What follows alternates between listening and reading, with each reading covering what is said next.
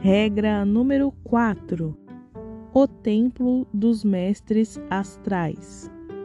No templo, conhecimentos e pensamentos evoluídos os mestres exigirão.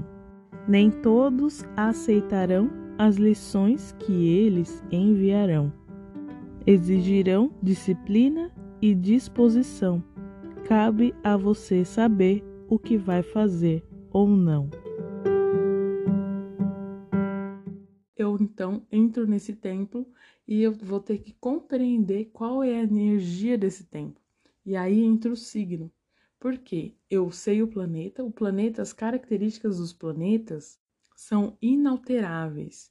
Elas têm ali, Saturno sempre vai ser o cara que quer que você se desenvolva de forma profunda, que ele vai te cobrar, que é o, eu digo que ele é o dono do contrato, né, de vida. Então ele vem a cada sete anos para falar, e aí, está fazendo, não está fazendo, não sei o quê. Então ele tem essa missão.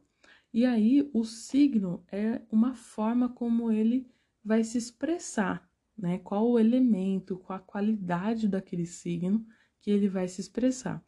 Compreendido isso, você vai passar pelo templo, vamos dizer que você aprendeu a lição, vamos dizer que você desenvolveu o valor próprio, e aí você então parte para a cachoeira para fazer essa limpeza, essa pureza.